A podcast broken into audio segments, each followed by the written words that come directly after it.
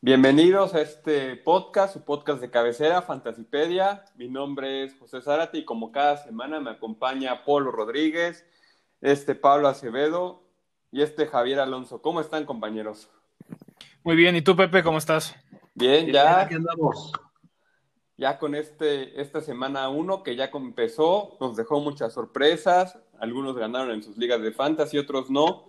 Y bueno, ¿qué vamos a hacer en este episodio para poder abarcar toda esta información, Polo? Bueno, pues vamos a empezar como se debe con una recapitulación de la semana 1. Vamos a dar un resumen general, vamos a hablar de cómo nos fue nuestra liga y cómo esto se puede reflejar en, en todas las ligas. Hablar de, las predicciones acertadas que tuvimos de la semana pasada, que fueron varias. Y luego vamos a hablar de un tema bastante importante que creo que que creo que a todos les puede interesar, que es de jugadores de los que hay que preocuparse y de jugadores que aunque hayan tenido una mala semana, no se deben de alarmar mucho por, por esta situación. Después vamos a hablar de las dudas que nos mandaron y del análisis de, los, de las alineaciones que recibimos por mensajes de, de Instagram sobre todo.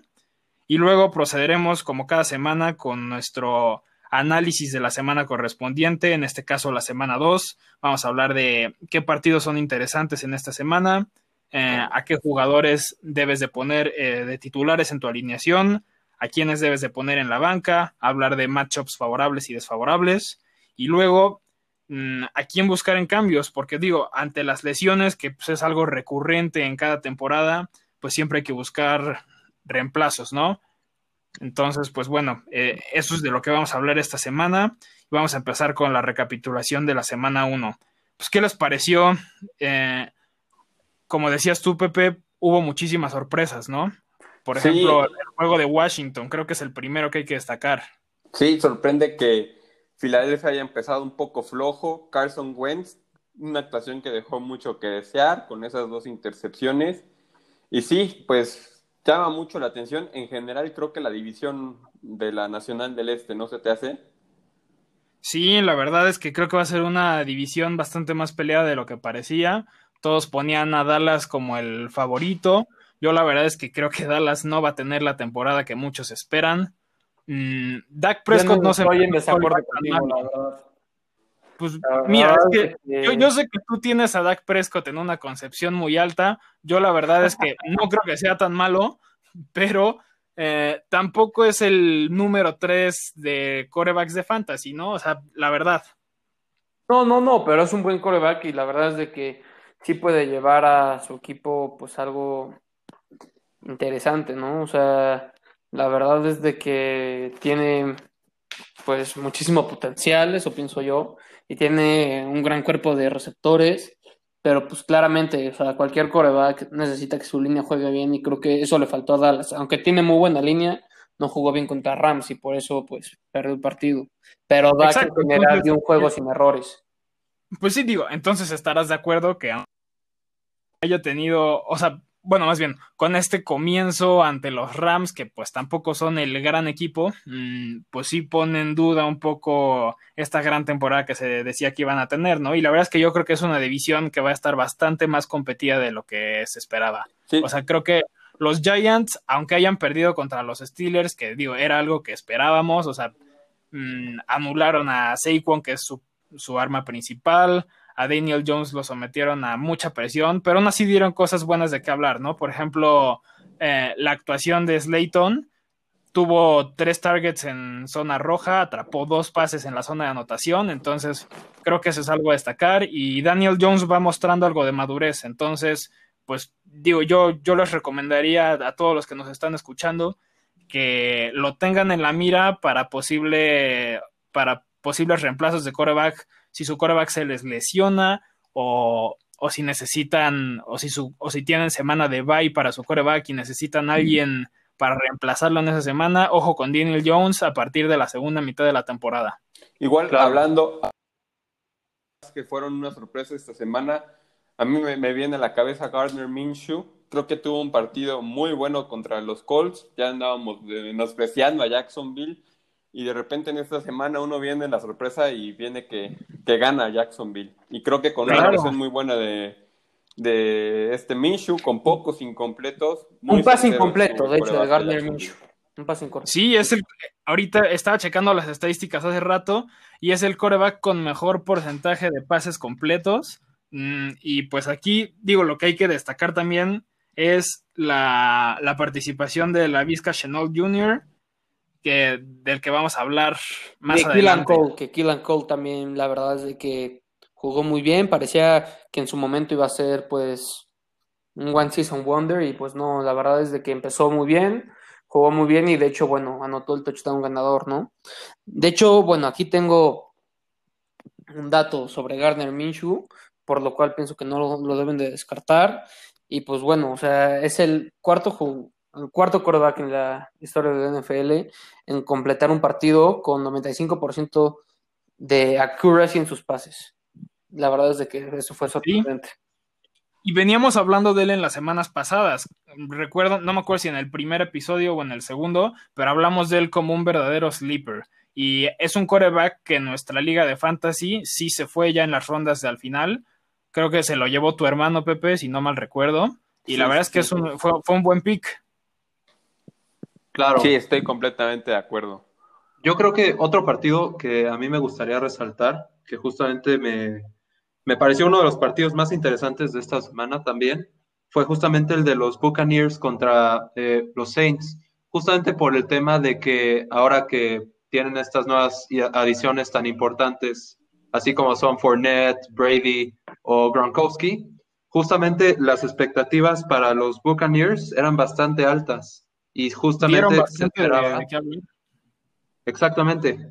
Pero justo Digo, creo que esperábamos unos Buccaneers diferentes a los que logramos ver. la verdad es de que yo creo que también este es un proceso porque Fue un proceso de adaptación, claro.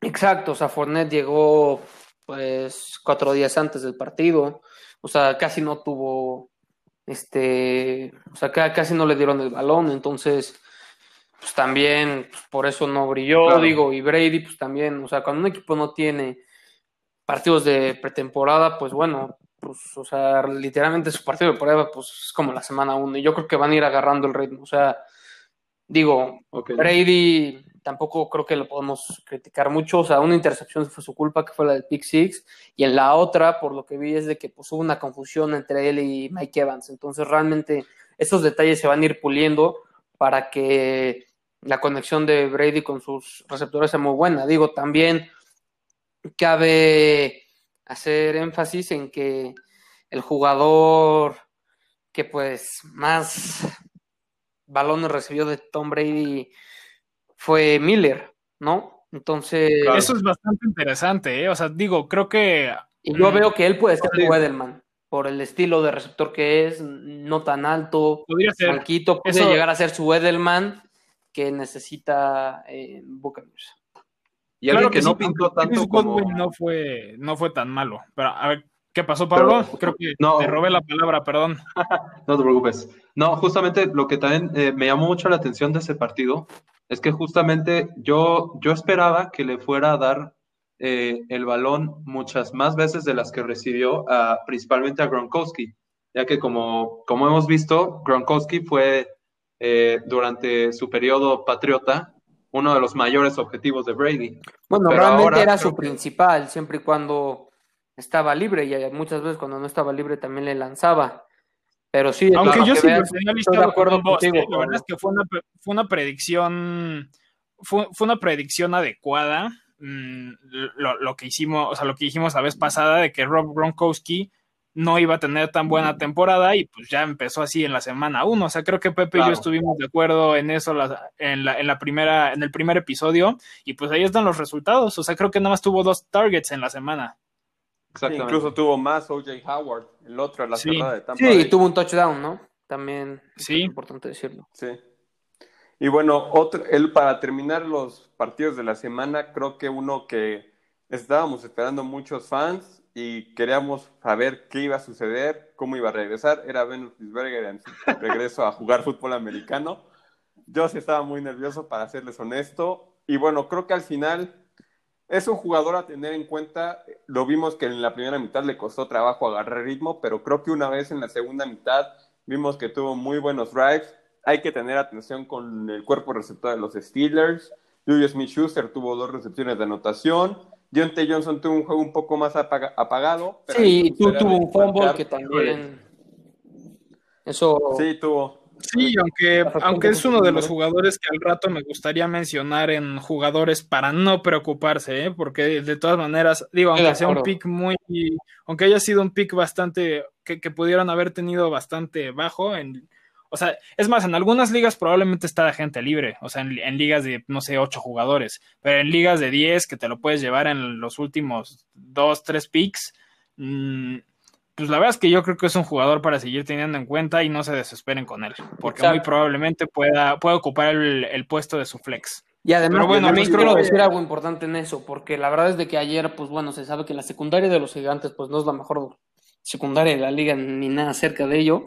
Entonces, pues, también por eso creo que Yuyu también estaba tan solo para recibir balones y contra defensivas en los cuales le pongan pues marcaje doble a Juju Smith Schuster pues creo que va a tener pues menos espacio y Big Ben se va a ver obligado a buscar otros receptores y ahí creo que ahí es donde Dionte Johnson puede aprovechar bastante bien. También otro Pero que creo que, puede llegar a jugar bien es Claypool, Chase Claypool.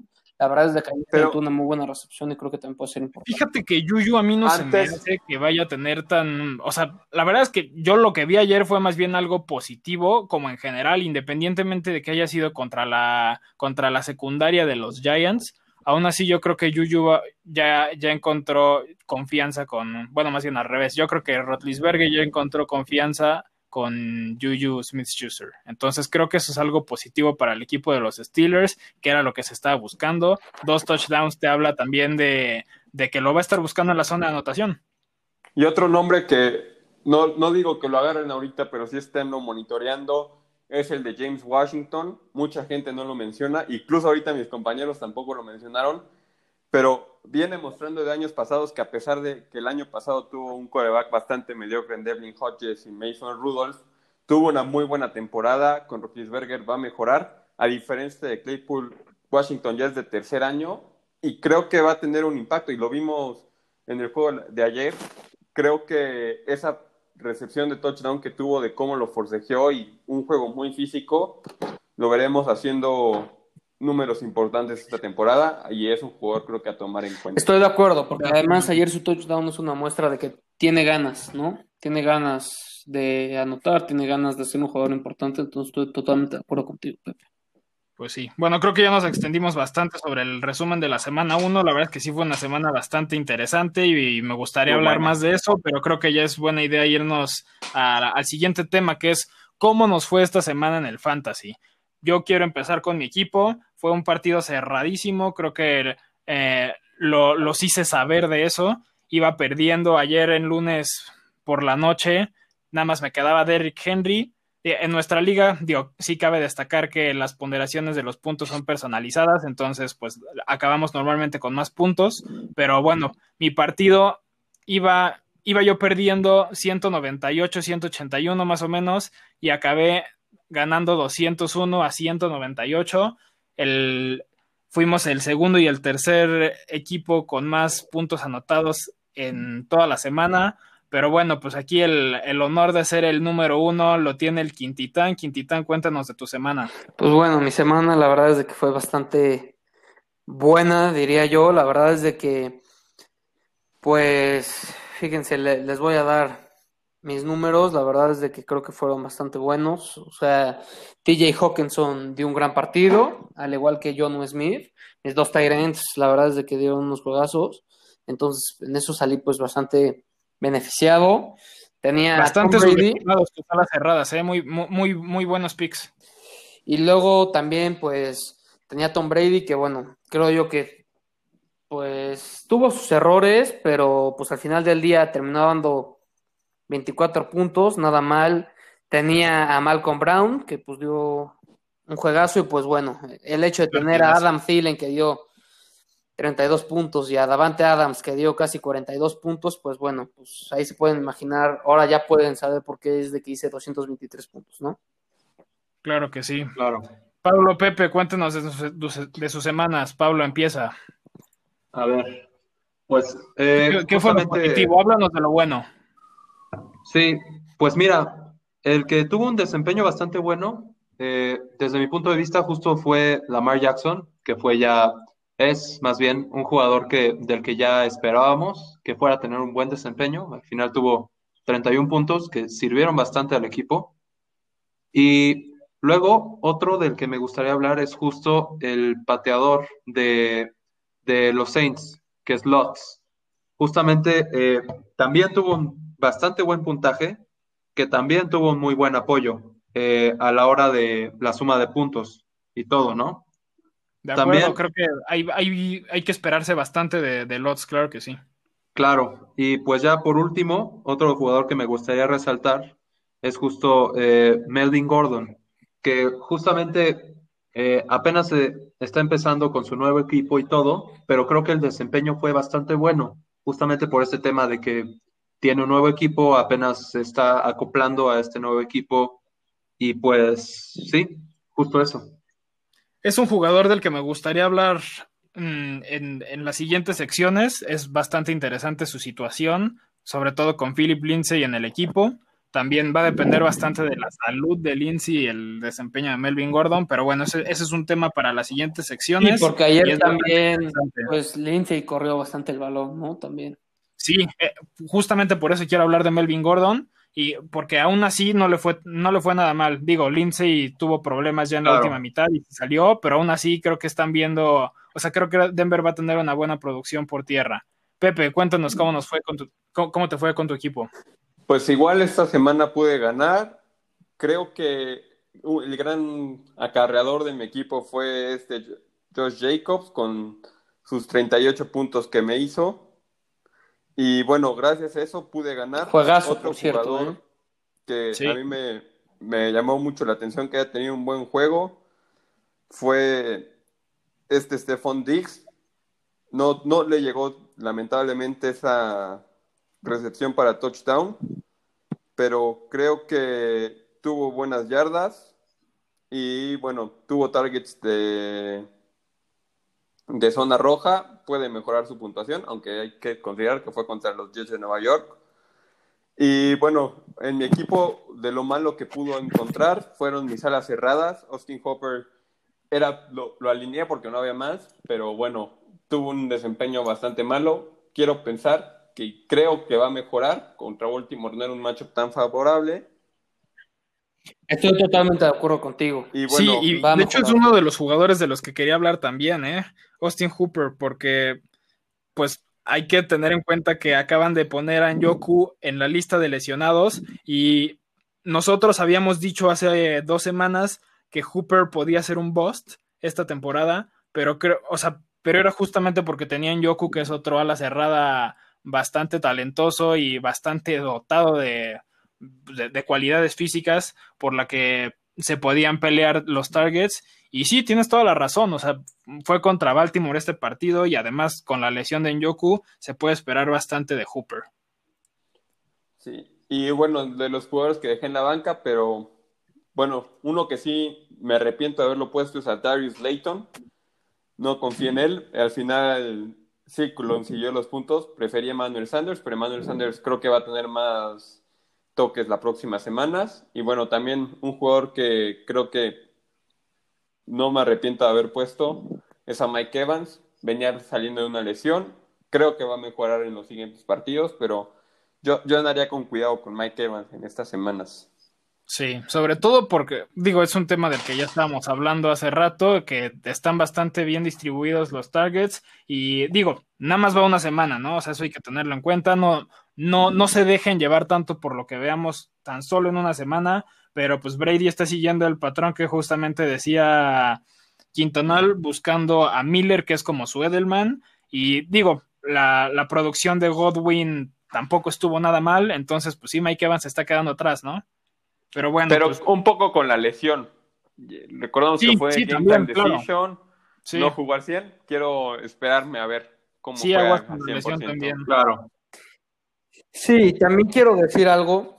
de Mike Evans. La verdad es que me parece muy buen jugador y todo, pero se ha sabido por los años pasados que es un poco gitano. A veces te puede dar un gran partido y a veces pues te va a fallar, pero pues en general es de que con esos altibajos que tiene, pues son más los altos que los bajos, entonces... Bueno, pues vamos a proceder con las sorpresas y con las predicciones. Bueno, vamos a hablar sobre todo más de las, de las predicciones acertadas de, de esta semana. Y bueno, me gustaría empezar con la de Saquon Barkley, que fue una que, que, todos nos esperábamos, que lo comentamos, dijimos que la defensiva de los Steelers lo iba a parar. Y pues, ¿qué les parece? Seis yardas totales de acarreos, tuvo, tuvo diez veces más yardas de recepciones. Creo, creo que sí. Claro. Creo que sí ¿no? Y Big Ben tuvo más yardas terrestres. es una estadística bastante, pues, bastante chistosa que Big Ben haya tenido nueve yardas de acarreos y, y solo seis. Y pues digo, ya lo veníamos comentando y sí pasó, ¿no? O sea, si digo, es, es, una, es algo que yo percibí, no sé si sea así, pero me parece que en la mitad de sus acarreos lo detuvieron atrás de la línea de golpeo. Y eso es un punto a favor de los Steelers. Y yo no me preocuparía tanto por Saquon porque creo que va a tener muy buenos partidos contra equipos más fáciles pero este partido sí lo veíamos venir. Claro.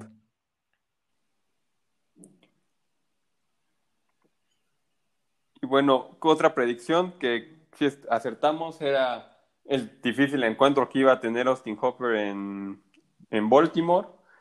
Se esperaba y bueno, creo que también probó un poco nuestras teorías de Baker Mayfield que no iba a venir bien esta temporada y bueno, tuvo una primera prueba en Baltimore muy complicada y creo que no defraudó Baker Mayfield. Al final sí es un jugador que la va a tener complicada este año. Sí, de hecho yo hace rato andaba viendo en, en alguno de los artículos de Fantasy Pros que Baker Mayfield es uno de esos jugadores que ya puedes ir soltando, ¿eh? porque no te va a servir. O sea, un jugador, mmm, digo, esto es algo que me gustaría decirles para, para que sepan un poco sobre los cambios, ya hablaremos al rato sobre cambios, pero de una vez les digo que para, para hacer trades en su liga, mmm, si hay valores, digo, si hay jugadores por los que no les van a dar nada, pues les conviene más tirarlos y agarrar a alguien en agencia libre que buscar un cambio por él. Y Baker Mayfield creo que es uno de esos jugadores que ya, de, de los que ya te puedes ir olvidando. Ya. Sí, definitivamente. Otro jugador que nada más eh, quisiera mencionar rápidamente es justo eh, Aaron Rodgers, que justo lo habíamos clasificado como un como un sleeper, ¿no? Sí, entonces, eh, sí, justo quiero resaltar el, el súper buen desempeño que tuvo durante su partido. Y sí, justamente eso. Sí, en especial contra una defensiva complicada. Pues mira, no Digo, me parece de las defensivas más complicadas, pero, pero bueno, sí es un reto. Y la verdad es que con el regreso de Davante Adams, pues yo me esperaba que Rodgers, bueno, todos nos esperábamos que Rodgers tuviera un gran partido y pues Devante Adams cuarenta y tantos puntos, ¿no? Sí. Claro. Sí, fue un partidazo para Green Bay. Sí, y nos podemos esperar que así sea toda la temporada. Digo, obviamente tendrá, tendrá matchups más fáciles, matchups más difíciles, pero yo la verdad es que me espero una producción bastante consistente de ese dúo. Así que si tienen a Aaron Rodgers. Ah, bueno, pues, regresando sí. a lo que dijo Pa este Pablillo, la verdad es de que pues Aaron Rodgers nunca había lanzado cuatro touchdowns en, en, un season opener, ¿no? Y ahorita pues lo hizo. Claro. Sí. Otra predicción de la que me gustaría hablar, que esta es más bien de un partido, pero nos habla bastante de, o sea, se ve también reflejado en DeAndre Hopkins, es el partido de los 49ers contra los Cardinals. La verdad es que este partido, partido. Yo, yo, la verdad es que no sé si hubiera puesto Arizona, si hubiera apostado por quién iba a ganar, pero no sé si recuerdan que les dije que Arizona era mi caballo negro para esta temporada y ahí está, semana uno, le ganan a los 49ers, claro. a, la, a, la defensiva, a la defensiva como número uno. Y también otra de las dudas que teníamos era con DeAndre Hopkins. La verdad es que mmm, los Cardinals tienen un equipo lleno de receptores bastante talentosos. Tienen a Fitzgerald, Isabella y a, y a Chris Entonces, mm, pero el hecho de que Kyler Murray tenga tan buena química con DeAndre Hopkins desde la semana uno habla bastante bien de ese dúo. A mí se me hace que va a ser de los cinco mejores dúos esta temporada. No sé qué opinen. Sí, creo que va a ser muy productivo ese dúo. Irá contra equipo, bueno, ya mostró su potencial que puede tener contra los 49ers, los campeones de la conferencia nacional. Y sí, creo que va a tener una buena temporada. También el ataque terrestre de los Cardenales creo que funcionó con Kenyan Drake. Se vio bien. Y con Chase Edmonds también, ¿eh? Me, me sorprendió. Entonces, sí va a ser interesante seguir a los Cardenales. Y ya por último, la última sorpresa, que igual no defrauda, son, es la defensiva de los Steelers, con rankeada al principio del, bueno, en los rankings de defensivas como la número uno. Y bueno, con dos entregas de balón, bajándose en zona roja, sin permitir muchos puntos. Y bueno, creo que es una defensiva que va a haber que monitorear toda la temporada. Se vio súper bien esa defensiva. Sí, y, no fue una sorpresa. También quiero decir lo de Clyde Edwards Seller, que también acertamos en ello. Dijimos que la verdad iba a ser un gran corredor por el fantasy, que podía ser hasta la primera ronda, en, o sea, un late first rounder y pues la verdad es que lo demostró y ahorita pues es el líder en, pues en rushing yards. Y también quiero decirles un dato que me parece bastante, bastante interesante. Clyde Edwards Hiller tuvo 106 yardas after contact, después del primer contacto. Y esos son más que cualquier corredor tuvo totales. Sí. Toda la semana uno, o sea, corriendo. Es decir, Ezekiel Elliott y Christian McCaffrey con 96 yardas pues están empatados. Edwards Hiller tuvo 10 yardas más y eso después del primer contacto. Entonces, sí, la verdad es que sí vivió las expectativas, ¿no? Y bueno, pues ya hablamos de jugadores que, que, están teniendo un gran desempeño y que fueron algunos que fueron una sorpresa. Vamos a hablar ahora de jugadores de los que hay que preocuparnos y también de jugadores que aunque hayan tenido una mala semana, mm, no hay que preocuparse porque no, no nos esperamos que les vuelva a pasar esto al menos en en la mayoría de las ocasiones, ¿no? Que esperemos que en realidad tengan una buena temporada. Yo quisiera empezar con Nick Chubb. ¿Qué pasa con Nick Chubb? Mm, bueno, para empezar fue contra Baltimore. Y digo, sí se habla, se habla mucho de que Karim Hunt le va a hacer mucha competencia. Y sí, es cierto, tuvieron el mismo número de snaps. Y creo que, no me acuerdo si el mismo número de snaps o el mismo número de toques de balón. Pero bueno, a lo que voy es que están teniendo una distribución de trabajo igual pero eso, digo, fue contra Baltimore, eso ya lo dije. Claro. Y algo que estuve leyendo en muchos lugares es que Stefanski, su nuevo head coach, me parece que sí es nuevo, ¿no? Mm, sí, sí. Lo que he oído es que le encanta Nick Chubb. Entonces, sí podemos esperar que, por ejemplo, para el partido de esta semana, semana 2, tenga una, una buena producción Nick Chubb. Esperemos que lo usen sobre todo en zona roja que pues es lo que hace que sea bastante productivo, ¿no? Entonces creo que, bueno, les voy a decir, no se asusten con Nick Chubb, o sea, sí es cierto que no va a tener la misma temporada que, que tuvo al menos la mitad de la, la primera mitad de la temporada pasada, pero no se espanten, creo que puede ser productivo en zona roja y sobre todo mientras más problemas tenga Baker Mayfield para, para lanzar el balón, pues más van a recurrir al juego terrestre. Entonces Nick Chubb es el, el corredor que yo diría que va a tener una temporada mejor de la que muchos esperan y no hay que preocuparse tanto por él. Claro, y tengo, tengo entendido que, otro jugador que querías meter en esta sección y que yo también creo que queda bastante bien es justo eh, Tom Brady, ¿no? Justo por lo que mencionamos al, inicio de, este, de este episodio, justamente el tema de que pues sí tiene su equipo nuevo, no tuvieron, eh, no hubo una preseason, entonces justamente tiene que volver a, acoplarse a lo que es estar jugando con su nuevo equipo, nuevos jugadores a los que tiene que lanzar, etcétera. No sé qué claro. Sí, claro, no, no te preocupes por, no, no se preocupen por Tom Brady. Él para mí sigue estando en, o sea, para mí tiene proyectado ser de, de los candidatos para el MVP, al menos del top 5.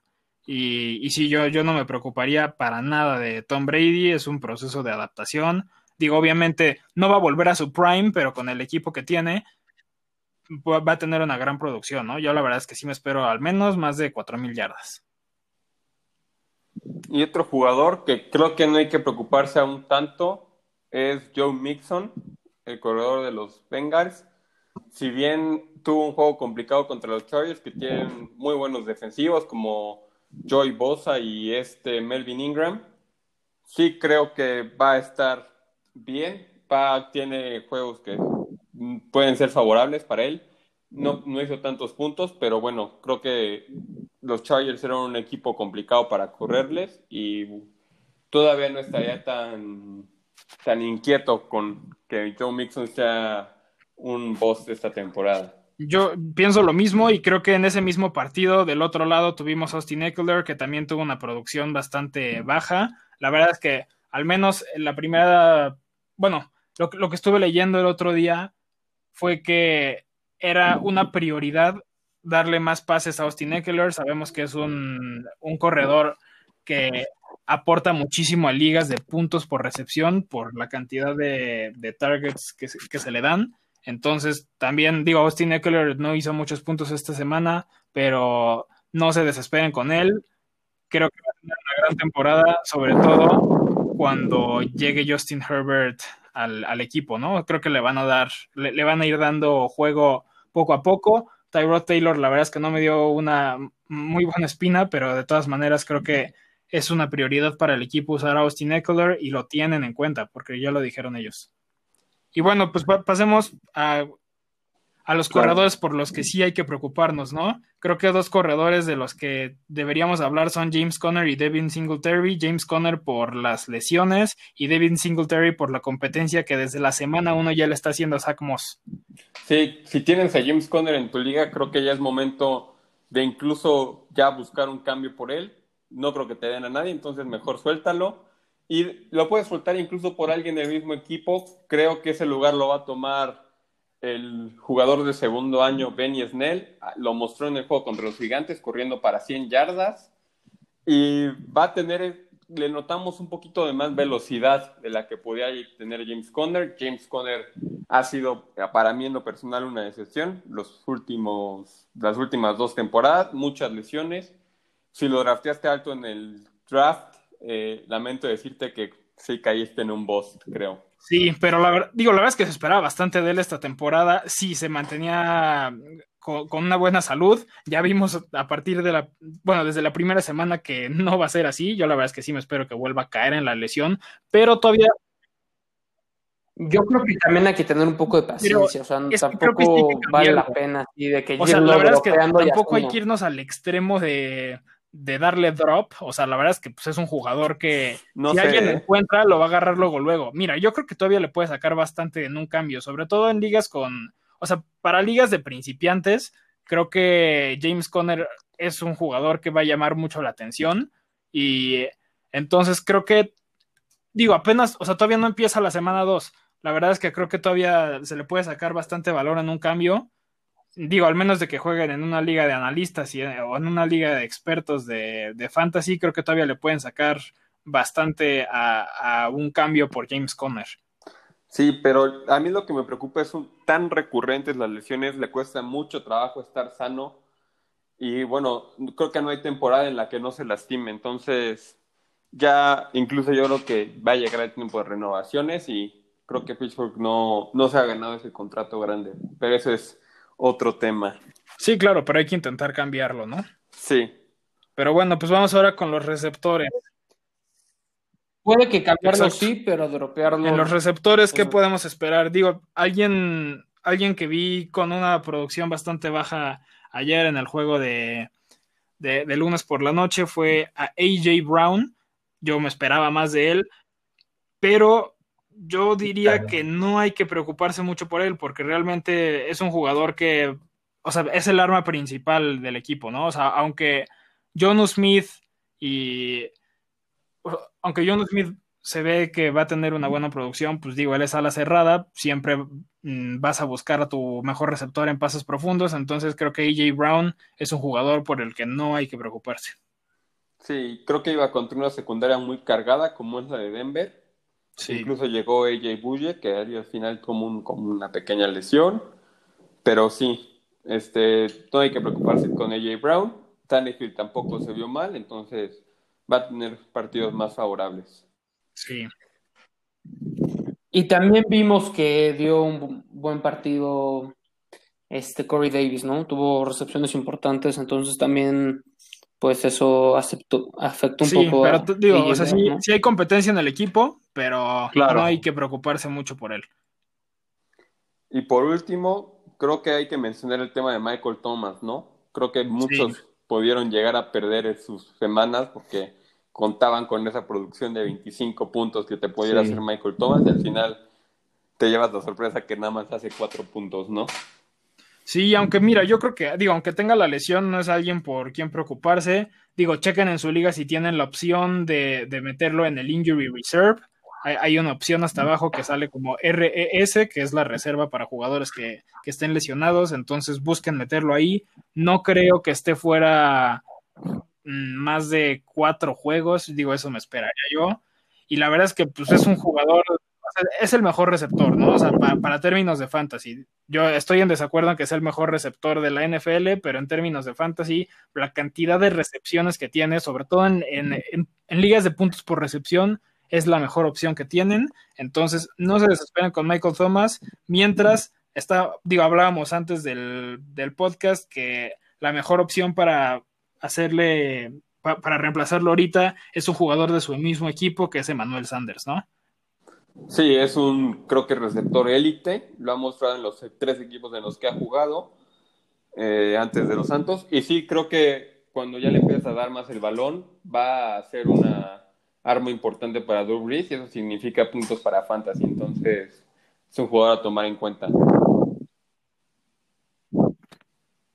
¿Y a, a quién más tenemos, señores? Mm, ¿De qué otro jugador hay que preocuparnos? Bueno, creo que ya hablábamos de Mike Evans. Del otro lado, mm, hay que preocuparse. Digo, no, perdón, del mismo lado hay- que preocuparse por, por Devante Parker y los jugadores de Miami. La verdad es que, digo, Fitzmagic fue contra una secundaria que para mí es top 3, la de los Patriotas. Aunque a Pepe no le guste, creo que así es la cosa. Y tanto Preston Williams como Devante Parker se vieron bastante mal. Y la verdad es que no creo que cambie la cosa. Yo creo que esos jugadores mm, van a tener una buena producción hasta que Tua se desarrolle. Por lo pronto, Fitzmagic mm, va a ser bastante inconsistente, por lo que Devante Parker y Preston Williams también. No, estoy, estoy completamente Aunque se de acuerdo. Creo que los receptores de Miami van a sufrir esa temporada. El año pasado, este Fitzpatrick sí mostró parte de esa magia que puede llegar a tener, pero también nos da esos golpes de realidad que hacen que sea Pix Magic y le di- tuvo muchas picks contra los Patriotas. Entonces, eso significa que no le lleguen los balones a sus receptores, que no pueden hacer puntos en fantasy. Entonces, pues sí, lamentablemente los que draftearon alto a Davante Parker y esperaba que tuviera una temporada como la del año pasado. Lamento informarles que creo que tampoco la va a tener. Pues sí. Pues bueno, fíjense, yo que soy fan de los Dolphins, a hablar de manera objetiva. La verdad es de que, pues sí, lo veo bastante complicado. O sea, no porque Devante Parker y Preston Williams no den resultados ellos, o sea, y ellos estén haciendo mal, sino que tiene que ver mucho con su quarterback, ¿no? O sea, Fitzmagic pues va a tener sus chispazos, sus momentos de magia, por, por eso es Fitzmagic. Entonces, pero pues es un cuate muy inconsistente, ¿no? Y la verdad es de que aunque se dice que Tua va a tener una temporada de, pues, de camiseta roja, o sea que no va a jugar, nada más va a entrenar, yo creo que eso podría llegar a cambiar si, si Ryan Fitzpatrick sigue teniendo juegos como el que dio el domingo contra los Patriotas, porque ya mucha gente está cuestionando a, a Brian Flores de que pues, o sea, de que no lo esté cambiando, o sea, de que no lo cambie para la semana 2 después del tan mal partido que tuvo. Digo, yo quiero obviamente que vayan lento con Tua, pero, o sea, la verdad es de que pues tampoco se trata de que perdamos todos los partidos por, bueno, o sea, que Miami pierda todos los partidos por un error de, de coreback y que pues, desaproveche el talento que tienen sus receptores. Así que si cambian de coreback, firman a un suplente para no arriesgar a Tua o meten a Tua, ahí sí podrían volver a ser importantes. Claro. Bueno, pues vamos ya con la última sección, bueno, más bien con la última posición de esta sección, que es la de los alas cerradas. Eh, todas las semanas vamos a estar hablando un poco sobre estas tres posiciones, que son jugadores que, o sea, normalmente corebacks y de- defensivas y pateadores, pues depende de la semana, puedes agarrar algunos que sean agentes libres, pero pues en estas tres posiciones que son los corredores, los receptores y los alas cerradas, siempre, siempre hay que estar al pendiente de, de quién, o sea, de quién hay que preocuparse y de quién no, porque normalmente son los picks que tienen más valor. Entonces vamos a pasar a esta última sección rápidamente de alas cerradas. Yo creo que, digo, ya lo comentábamos, hay que preocuparse por Gronkowski, no hay que preocuparse por Austin Hooper, de hecho esperamos algo mejor Claro. de él, y tampoco hay que preocuparse de Hayden Hurst y de Eric Ebron. La verdad es que son dos alas cerradas que tienen bastante potencial para esta temporada, sobre todo en, bueno, en el equipo de los Steelers, que ya regresa Big Ben, creo que va a tener un buen ala cerrada, como ya lo decía Pepe. Y por el lado de Hayden Hurst, mmm, digo, viendo el lado positivo, Matt Ryan es el jugador que más yardas aéreas tuvo esta semana, como ya lo decía Pepe antes del, del podcast. Mmm, pues digo, el juego ameritó que tuviera tantas yardas aéreas, pero demostró que puede hacerlo y creo que eso es algo positivo para Hayden Hurst. Sí, además creo que con un juego un poco más calmado va a tener esa posibilidad de hacer rutas más o menos cortas o medias y esas son las que por lo general favorecen a los alas cerradas y bueno, con eso creo que Hayden Hurst se vuelve un arma peligrosa que de por sí en el juego mostró destellos de lo que puede hacer con esa velocidad. Sí. Y bueno, ya concluimos esta parte de lo que nos dejó esta semana 1, muy extensa. Y bueno, vamos a ver cómo les fue a ustedes, cómo les fue a nuestros, eh, a las personas que nos escuchan. Y bueno, también vamos a dar el preview de la semana 2.